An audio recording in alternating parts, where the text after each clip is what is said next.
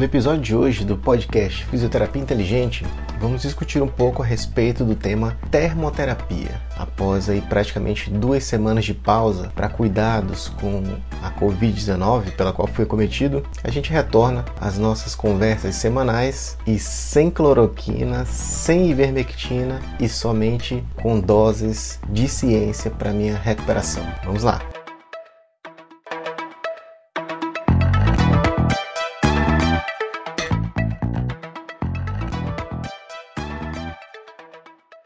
Em relação aos fundamentos do aquecimento fisiológico, a gente pode dizer que a termoterapia é um procedimento dos mais antigos que se tem conhecimento. A pessoa amanheceu, tá com uma torcicolo, tá com dor de pescoço ou uma dor na coluna, algo que é bem comum acontecer também, em virtude das posturas do dia a dia, aí acaba se utilizando o calor.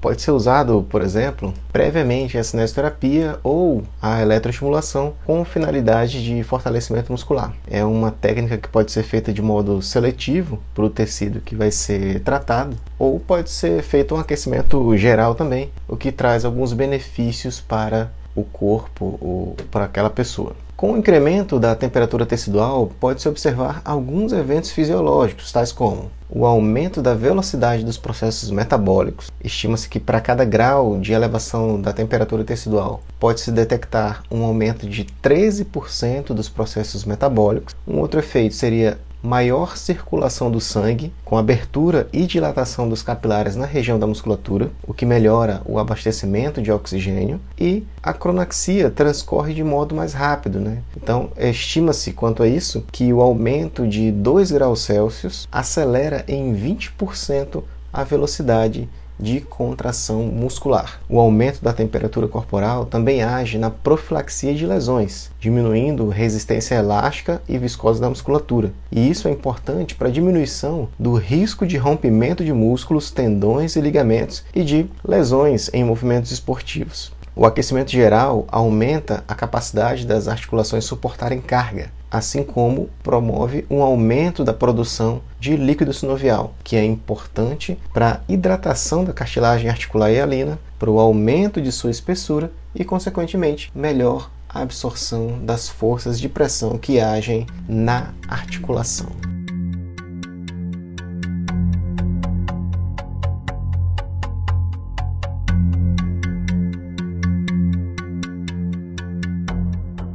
Quanto às modalidades termoterapêuticas, nós podemos classificá-las segundo a profundidade de ação em dois tipos: recursos termoterapêuticos de ação superficial ou recursos termoterapêuticos de ação profunda.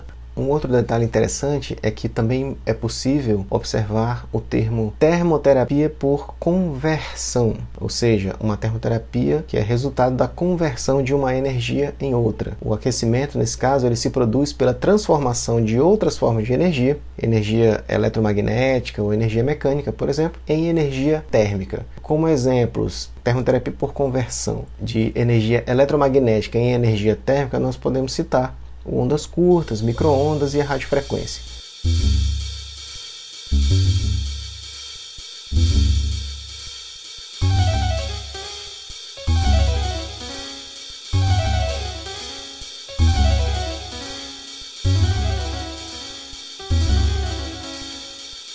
E podemos citar o ultrassom como exemplo de termoterapia por conversão de energia mecânica em energia térmica.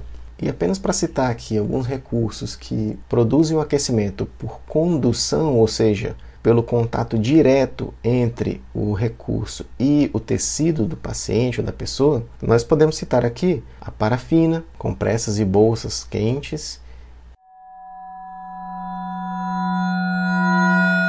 As compressas quentes, elas são mais utilizadas nas lesões crônicas, em lesões que já decorreram algum tempo daquele episódio, em espasmos musculares, porque vai promover o relaxamento muscular, para a contratura muscular, para auxiliar no alongamento desses músculos. A dica é, na presença de edema, mais conhecido como inchaço, vermelhidão e aumento da temperatura local, utiliza-se o gelo. Já na ausência desses fatores, podemos utilizar as compressas quentes, desde que não exista nenhum ferimento aberto, nenhuma contraindicação desse, dessa utilização. Persistindo sintomas, é importante que o profissional especializado ele seja consultado.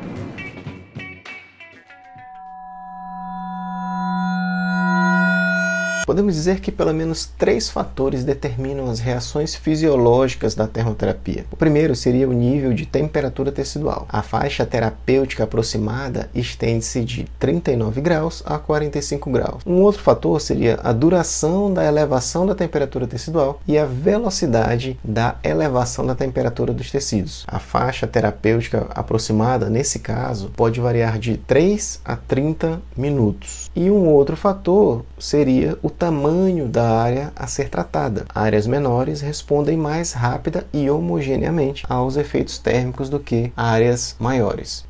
Quanto aos efeitos fisiológicos da termoterapia de importância terapêutica, podemos citar o aumento da extensibilidade do tecido colágeno, em especial o tendão, diminuição da rigidez articular e redução do quadro álgico por diferentes fatores, entre eles o relaxamento muscular, liberação de opioides endógenos, remoção de ácido lático, resolução dos infiltrados edema e exudatos inflamatórios, todos esses últimos decorrentes do aumento do fluxo circulatório local.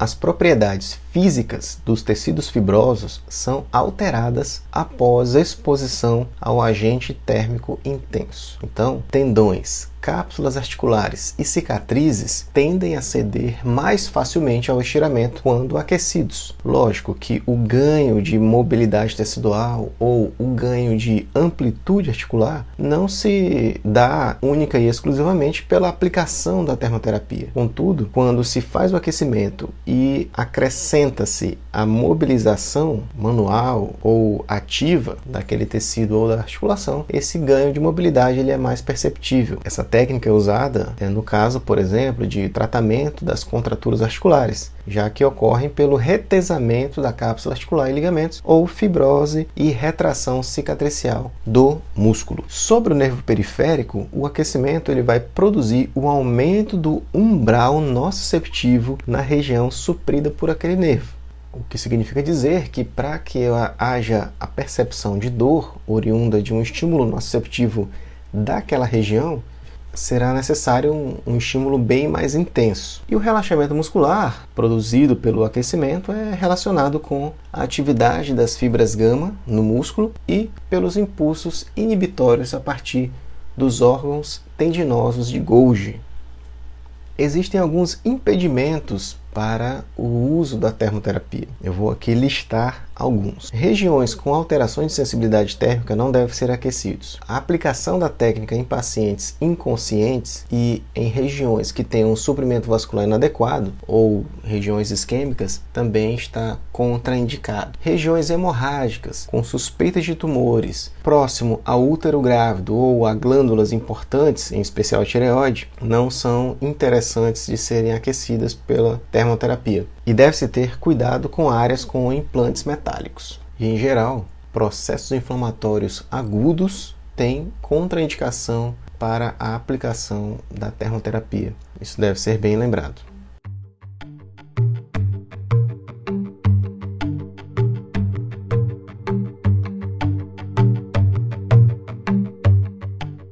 Vamos agora falar sobre alguns recursos termoterapêuticos começando pelo infravermelho. Infravermelho é um recurso bem popular na fisioterapia, bem conhecido. Muita gente já se submeteu a alguma intervenção com esse recurso, que consiste basicamente num pedestal que tem na sua porção mais distal uma lâmpada que emite uma luz vermelha que é apontada para uma certa região do corpo e essa luz, entre aspas, vermelha acaba aquecendo o tecido e produzindo aqueles efeitos térmicos que a gente já citou anteriormente. É, Estima-se que o aquecimento tenha uma profundidade entre 10 e 20 milímetros abaixo da pele. A partir do aquecimento na pele, observa-se eritema, que é resultante da vasodilatação cutânea, e esse aquecimento ele se dissipa com muita rapidez após a cessação da exposição àquela radiação oriunda da lâmpada de infravermelho. Em relação à dosimetria desse aquecimento produzido pelo infravermelho, ela vai ser controlada através da sensação subjetiva do paciente. Geralmente, esse paciente ele vai ser orientado a manifestar sensação agradável. Caso ele diga que esse calor está desagradável, significa que está passando do ponto e o profissional que,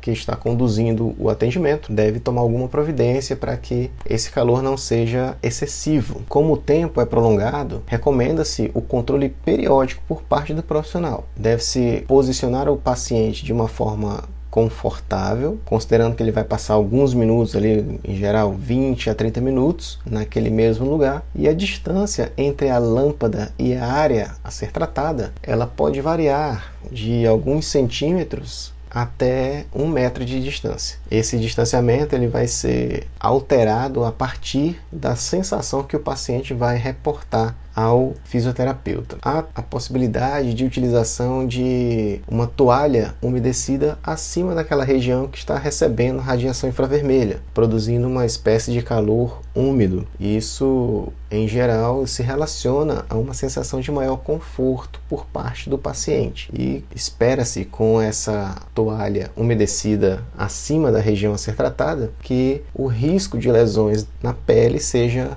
diminuído.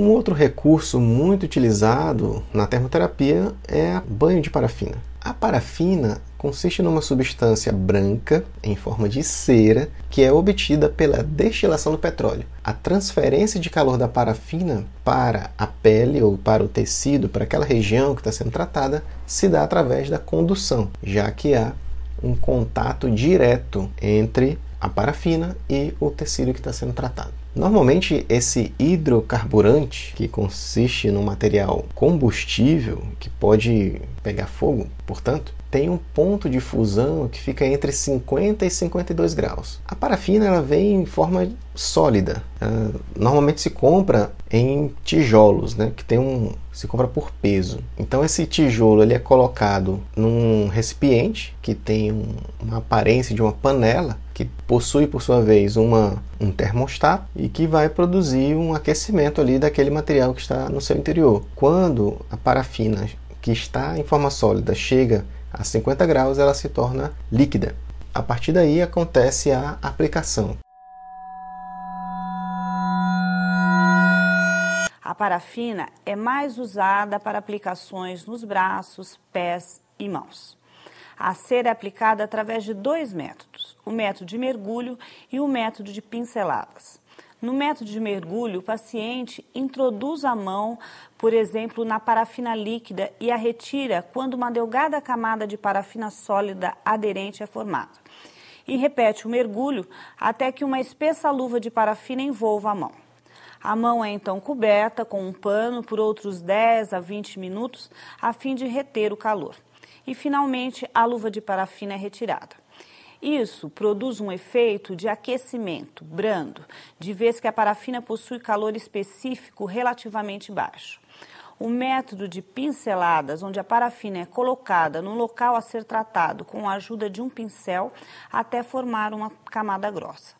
Os efeitos principais do uso da parafina são o alívio da dor, relaxamento muscular, diminuição de edemas, diminuição de inflamação.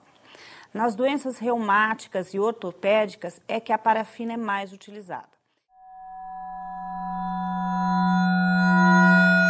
Esses recursos sobre os quais falamos agora, radiação infravermelha e parafina, e podemos também citar o, as compressas quentes ou aquelas bolsas de gel que se aquece e coloca em cima da região que você pretende tratar, são formas de calor superficiais segundo aquela classificação quanto à profundidade de ação. Existem recursos que são classificados como calor profundo, e dentre esses podemos citar aqui as microondas. As microondas são correntes eletromagnéticas classificadas como de alta frequência, estão aí mais ou menos na faixa de 2450 Hz É uma forma de radiação não ionizante que não produz alteração de estrutura molecular, não há alteração de DNA e que tem a água como principal responsável pela transformação térmica da energia das microondas. O equipamento ele é um, bem robusto, não é um equipamento barato e ele consiste em um módulo de alimentação, um módulo de controle com algumas válvulas características de geração de microondas que são chamadas de magnetron. O efeito diatérmico vai depender da fricção intermolecular por vibração das moléculas orgânicas de soluções aquosas que estão presentes na pele ou no tecido, no músculo. O nível de penetração e absorção da energia gerada depende das propriedades teciduais e do equipamento. Quanto maior o conteúdo de água daquela região, daquele tecido, maior vai ser a absorção e a penetração dessa energia térmica. Em relação à dosimetria das microondas, em termos práticos, considerando que não há alterações de sensibilidade do paciente, ela vai ser controlada pela informação subjetiva que o seu paciente vai lhe trazer. O paciente deve classificar esse aquecimento como um calor agradável. Há literaturas que dizem que o tempo não deve exceder os 12 minutos de exposição. Deve-se ficar atento a alguns parâmetros que contribuem para o efeito terapêutico, como a distância entre a estrutura que está emitindo as microondas e a pele do paciente, a região, e a posição do emissor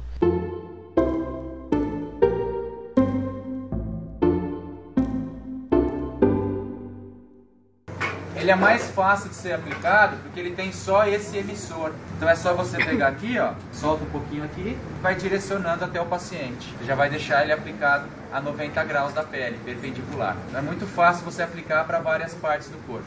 Ele não é tão profundo como ondas curtas. Para lesões mais profundas, o ondas ainda é melhor. Isso aqui vai muito bem para tecido mole, principalmente tecido com muita água como músculo. Só lembrando que, apesar dele não ser tão profundo como ondas curtas, ele é, ele é considerado uma diatermia, calor profundo. Ele não é como ondas, mas é infinitamente mais profundo do que usar um turbilhão, uma bolsa de água quente, nem se compara, tá? É profundo, não tanto apenas.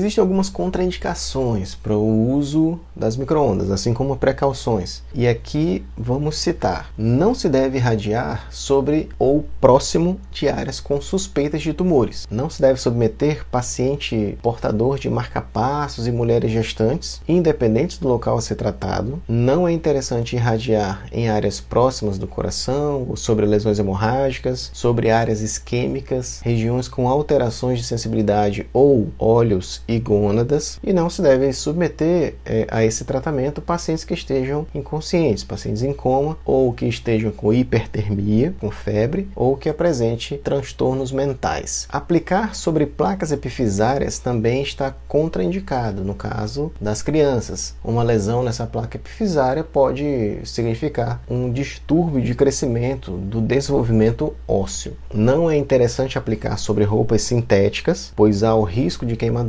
isso porque o aquecimento leva à sudorese e uma roupa sintética não vai ter a capacidade de absorver aquele líquido que está sendo excretado pelo corpo. Como as microondas aquecem líquido, aquecem água, é possível que esse suor que esteja sobre a pele e sob a roupa sintética se aqueça a ponto de queimar a pele do paciente. O tratamento com as microondas deve ocorrer em um local apropriado, com aterramento da corrente elétrica e mobiliário de madeira, tanto a cadeira quanto a maca que está sendo usada pelo paciente. E sempre deve-se evitar o emprego de outros equipamentos eletrônicos no mesmo local e ao mesmo tempo, como ultrassom, TENS, não está indicado nada disso. Além de orientar o paciente a retirar ou não utilizar o telefone celular.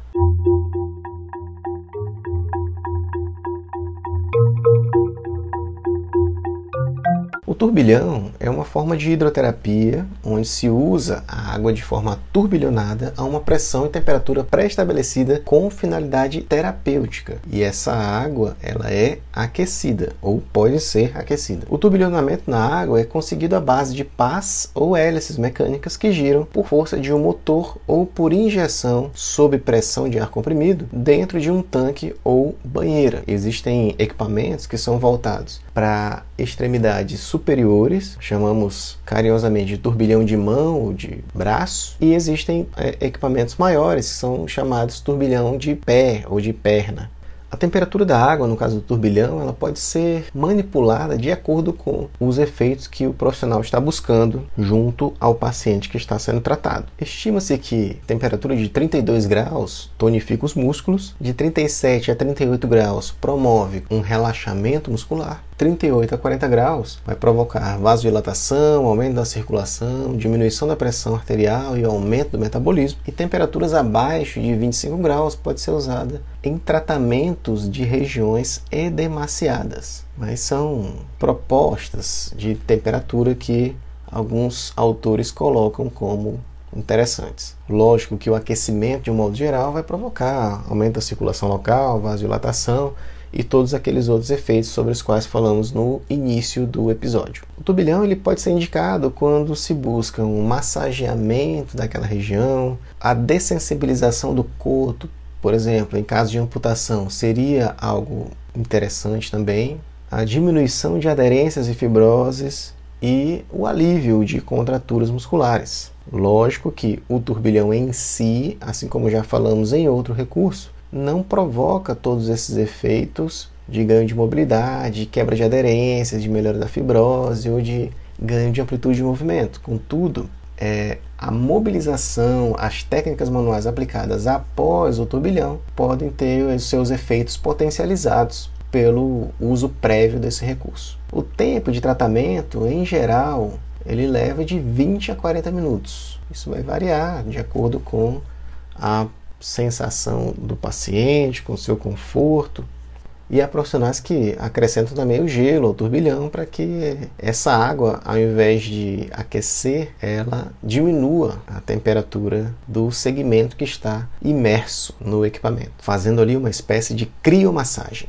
Quanto aos cuidados com esse recurso, é importante o seguinte: observar o estado geral do paciente durante o tratamento, evitar deixar o paciente sozinho, é, não deixar a resistência ligada com o aparelho sem água, pois isso pode danificar o equipamento ou levar a algum acidente com algum paciente. Deve-se evitar que o paciente toque na resistência durante o tratamento, evitar a aplicação de antissépticos na água que produzam espuma, pois há ali um turbilhonamento da água. Se esse antisséptico produz espuma, isso vai virar uma banheira de hidromassagem. Deve-se evitar pacientes com doenças contagiosas. O piso do local ao redor do equipamento deve ser antiderrapante e, claro, não se deve tratar pacientes com febre nem em regiões com processos inflamatórios agudos e não tratar pacientes com doenças dermatológicas e feridas abertas. Todas essas são contraindicações ao uso do turbilhão.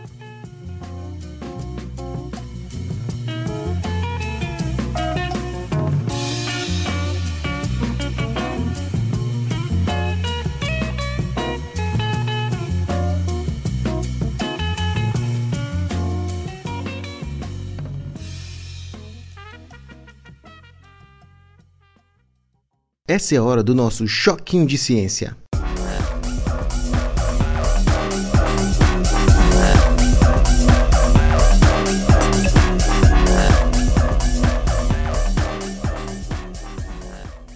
Para o choquinho de ciência de hoje, eu trouxe um ensaio clínico randomizado duplo cego que comparou os efeitos de tratamento com calor profundo em comparação ao calor superficial em pessoas em pacientes com osteoartrite de joelho.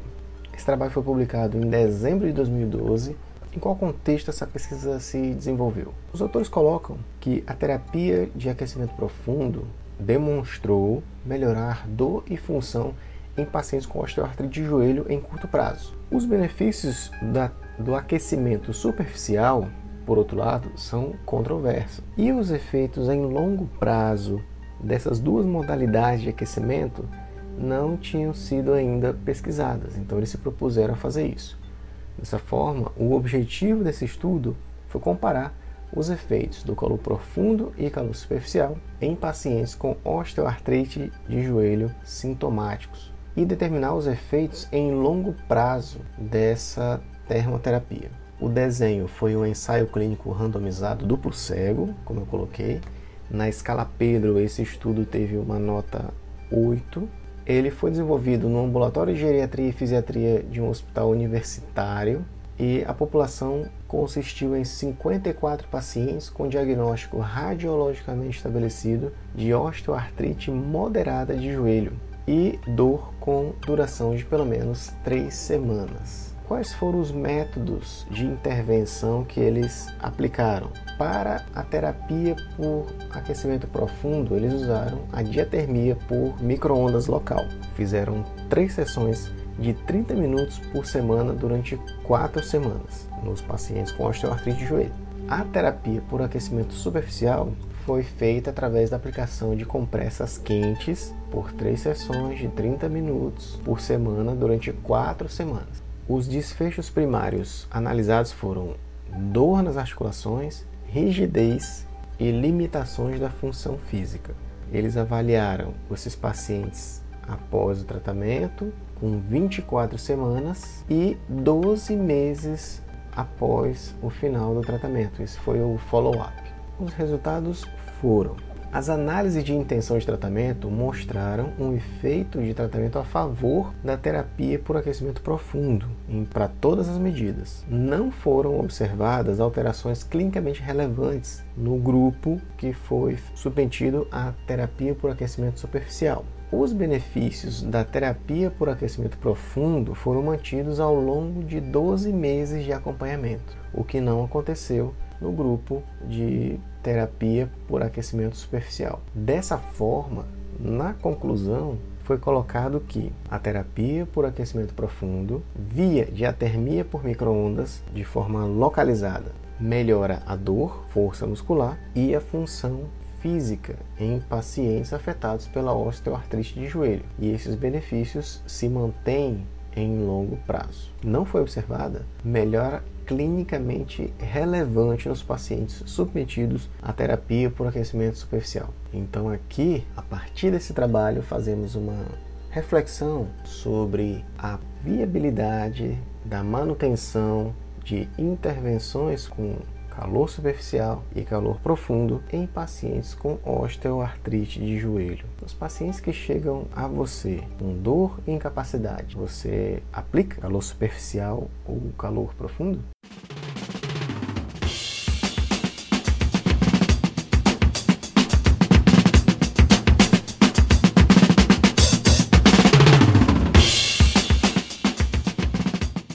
Esse foi o nosso podcast Fisioterapia Inteligente, onde nós vamos discutir intervenções terapêuticas com recursos físicos e mecânicos, discutir dilemas e discutir o melhor caminho para fazer uma fisioterapia de qualidade e promover a saúde dos nossos pacientes e da população. Agradeço a participação, interaja conosco no nosso perfil do Instagram, no Facebook, fique ligado. Assine o nosso podcast na sua plataforma e até o próximo episódio.